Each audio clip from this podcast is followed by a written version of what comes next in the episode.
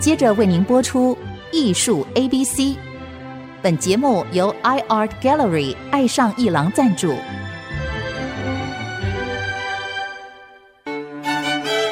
Appreciation, Buying and Collection。艺术 A B C，艺术入门的三部曲，艺术收藏的必修课，让您成为品味出众的艺术鉴赏达人。您的家成为风格独具的私人美术馆，实时与艺术之美对话。艺术 A B C，陆杰明主持。各位听众，大家好，这里是 IC 之音竹科广播 FM 九七点五艺术 A B C，陆杰明老师的节目，我是代班主持人郑志贵。我们这个艺术 A B C 讲的是艺术的 appreciation、buying and collection，就是如何欣赏艺术。购藏艺术以及呢收藏艺术，讲到这个 appreciation 啊，有很多种观点去欣赏艺术，例如说书籍呀、演讲啊、展览啊啊，甚至线上的这个广播，也都算是一种欣赏的途径。那讲到 buying 呢，就是购买这件事情啊。那当然在在展览啊，或者艺术博览会，或者呢自己可能随机在一个一个艺术的场域里面，你有能力。有机缘喜欢上一件作品，你可能就购买了它。那说到收藏呢，它可能会增加一点艺术的知识，你有一点这个脉络，有一点系统。那因为你不只是一件两件作品的购买，你可能喜欢上某一类艺术家、某一类的艺术品。你开始对他的来龙去脉、背景、媒材、技巧、艺术家的生平呢，都有进一步的热情去了解他。这个时候就讲到收藏了。那么那么多画家哈，本身他们是创作者，那么有时候他们跟收藏的关系呢也比较密切。例如说，我们曾经谈过有一个印象派的画家，他同时也是一个收藏家，叫卡伊伯特。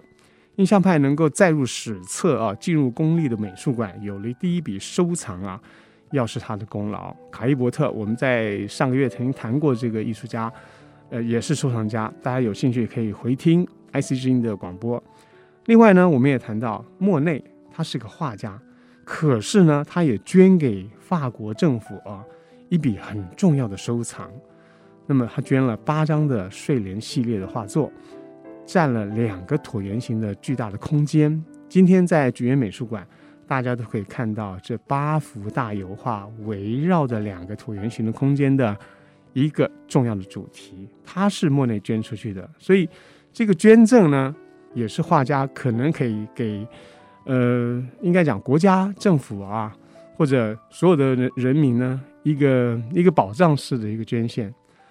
那么，当艺术作品呢进入到美术馆呢，它有一些曲折啊，或者一些戏剧下的历程啊，非常有趣。高更本身呢也是一个画家，可是，在成为画家之前呢，他是一个艺术品的购买者，说不上是建立什么样收藏体系，但是呢，买艺术品就证明了他对艺术品想拥有的那个热情，拥有多了，他开始想变成艺术家，所以这是一个从 buying 变成 Panter 的一个故事，讲到高更，我们很难不联想到范谷。范谷这个人啊，他一生似乎与收藏绝缘，因为他始终没有卖出他的画。但是有一个例外，凡事中的例外啊，特别会引人注目，让人印象深刻。范谷的一生中啊，就记载啊，他只有卖出一张画。我们今天就来谈一谈他在生平中卖出的这唯一的一件作品。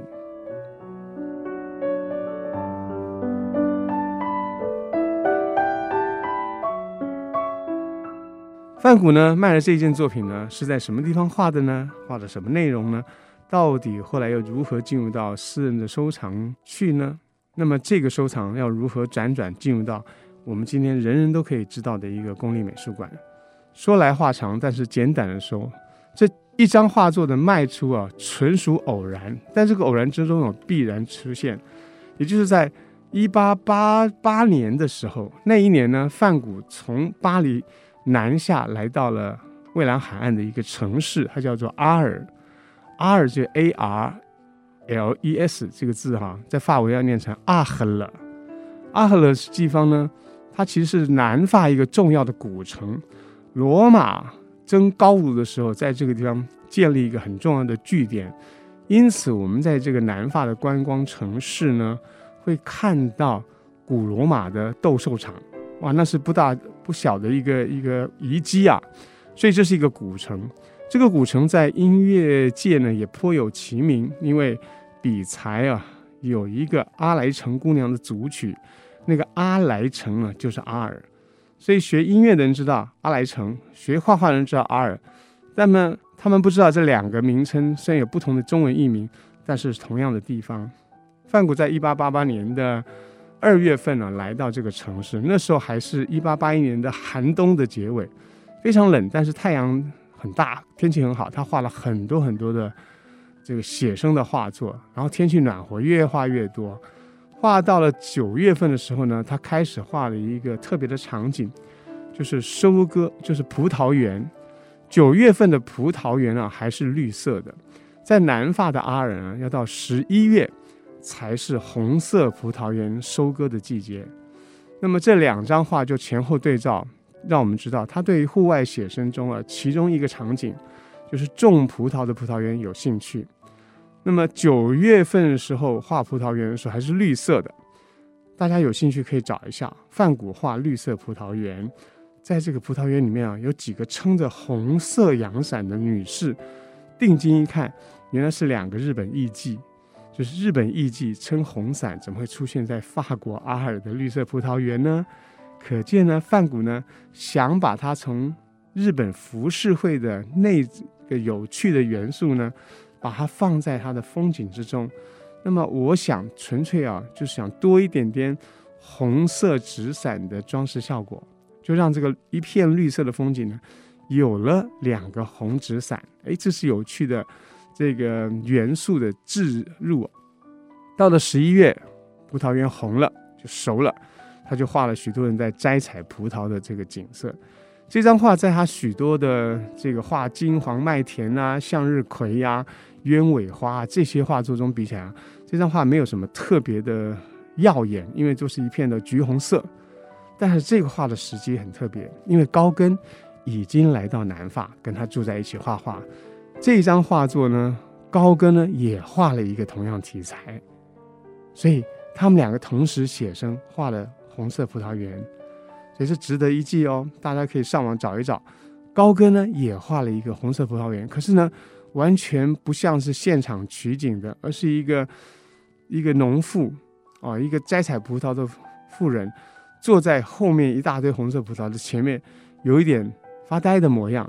那比较着重在人物神情跟姿态的表现。那么梵谷画的这个红色葡萄园呢，在这个夕阳的一轮黄日啊，逆光照射之下，许多人呢弯腰啊。然后扛着那个篮子啊，在红色的葡萄园场景中呢，有夕阳的这个逆照的光影，还有人物的形态，还有一片红色的这个场景啊，画得很是浓艳。这张画作呢，就这样子画完了。他为什么会成为梵谷在一生中被人家收买的、收藏的唯一的画作呢？那要。因为梵谷画这些画作啊，他有一个寄托，希望有人能够赏识。赏识呢是精神层面的寄托，可是呢，实际层面就是希望有人买它。那么他每一张画都画完之后，捆装寄回巴黎北部给他的弟弟西奥。弟弟呢在巴黎一个画廊工作，但是呢，据一个专业画廊工作者的眼光来说，他的哥哥梵谷的画作呢，好像呢，画得太猛、太粗、太艳，跟他在画廊中呢许许多多悦耳的、悦目的，然后温柔细致，然后有技巧的画作，实在有一段距离。所以弟弟没有把哥哥的画带到画廊去陈设。就一个专业的角度来说，他并没有把它带到陈设，而反而比较利用他个人跟客户之间的这个私人关系。请这些客户呢来到家里面看一看哥哥的画，当然从来没有卖出过。所以呢，范谷的画作是寄到巴黎弟弟的家里面，让他去处理的。这个处理呢，通常都没有立即的效应。那么范谷虽然抱着希望，弟弟呢也一再努力，可是他的画作始终没有人收藏，一直等到第二年有一个展览会，那就机会来了。好，我们先休息一下，待会再来讲如何这个画作会出现在一个展览会之中。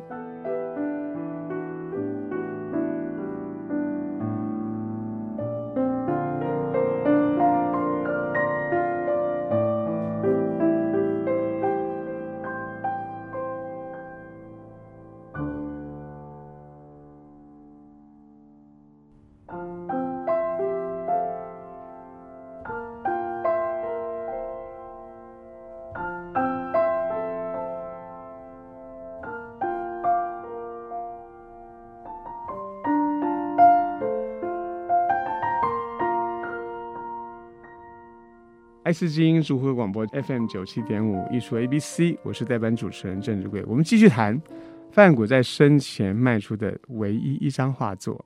这张画作在一八八八年的十一月画的，就是葡萄成熟时满园都是红色的葡萄的那个情景。这张画是画在画布上的油画，有七十五乘上九十三公分。这个在今天我们国内的这个收藏家啊，一听这个数字都知道了，它是三十号 F 的油画布。那么今天这张画收藏在莫斯科的普希金美术馆。我第一次去莫斯科，大家问我是去那看什么？看俄罗斯艺术？我不不是，我看两张画。我先看莫内在普希金美术馆收藏了一张草地上的午餐。那张画作本来有七公尺，莫内没有画完。但是后来画了一张一百八十公分宽的一个完整的版本。另外呢，我要看另外一张小画，就是梵谷在生前卖出的唯一一张画《红色葡萄园》，就在普希金美术馆。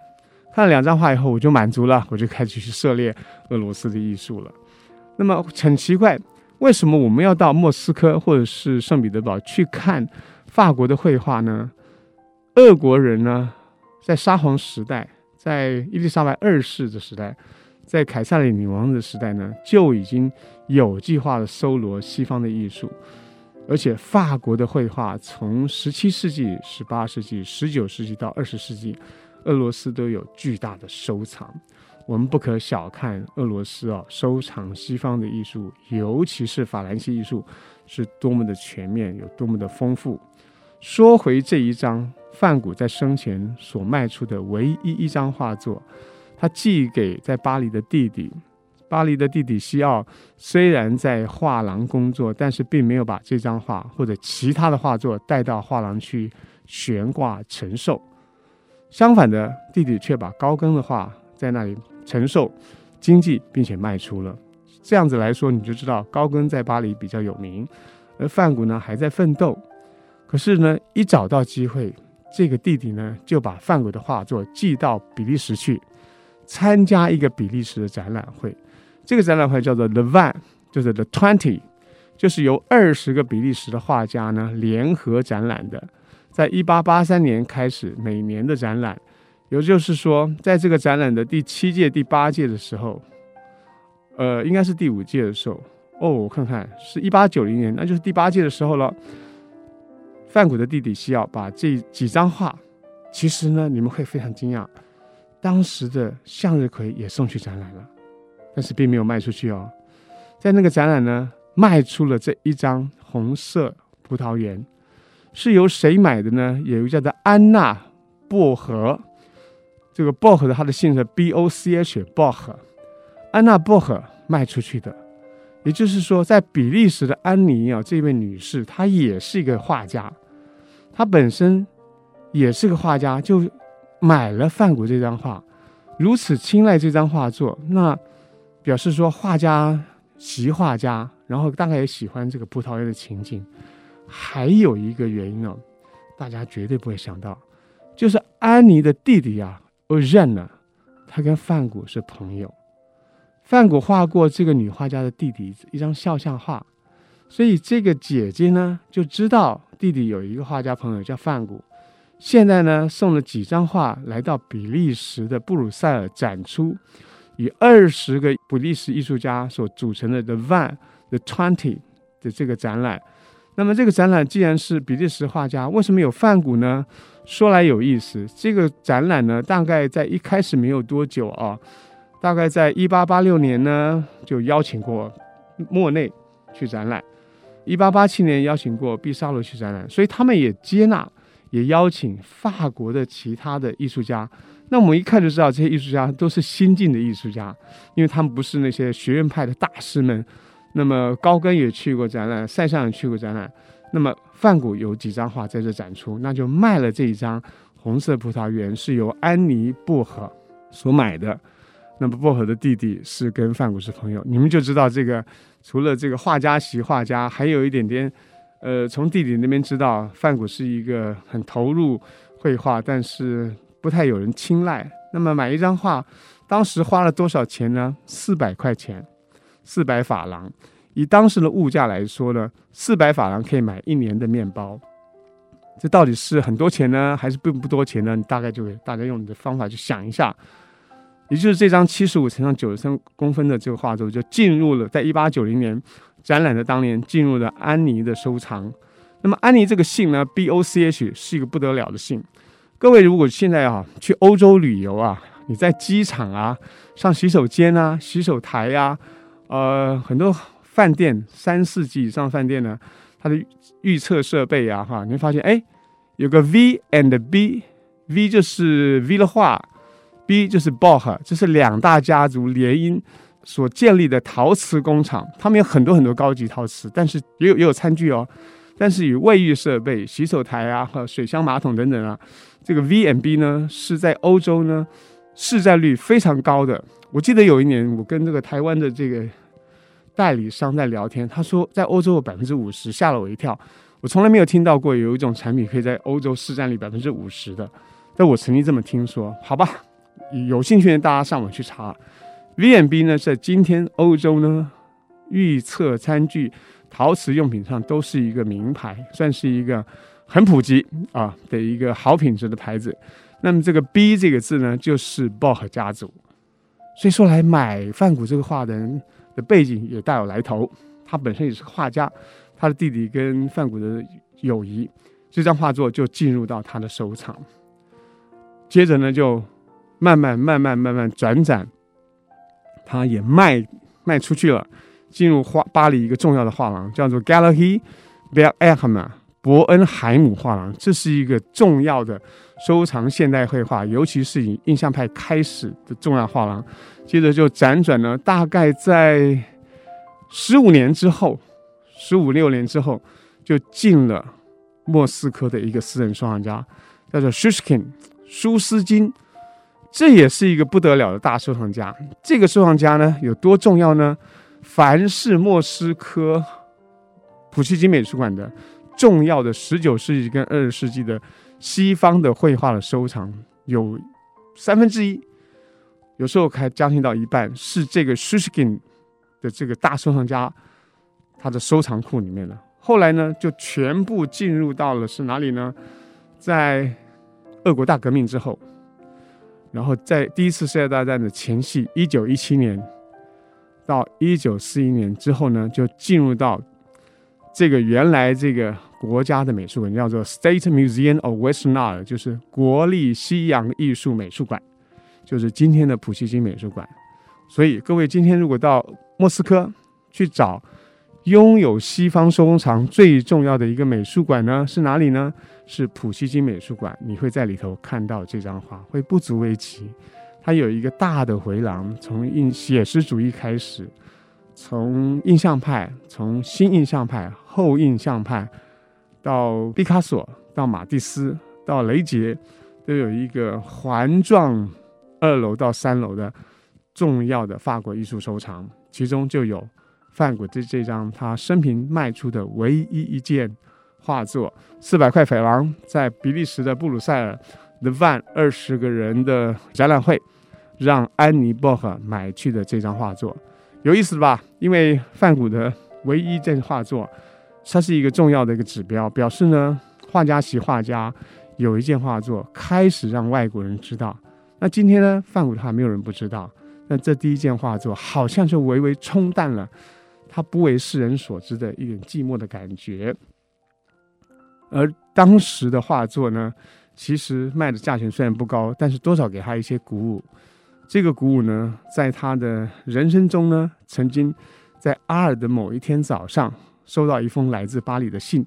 弟弟说：“哥，我把你的画送到比利时去展览，卖出我七张画作中卖了一件，就是这一件红色葡萄园。”好吧，我们下一次再来谈其他的有关于收藏、购买艺术或者艺术欣赏的故事。我想想还有哪些艺术家，他们本身跟收藏、跟欣赏还有购买艺术有没有什么特别的故事？拜拜。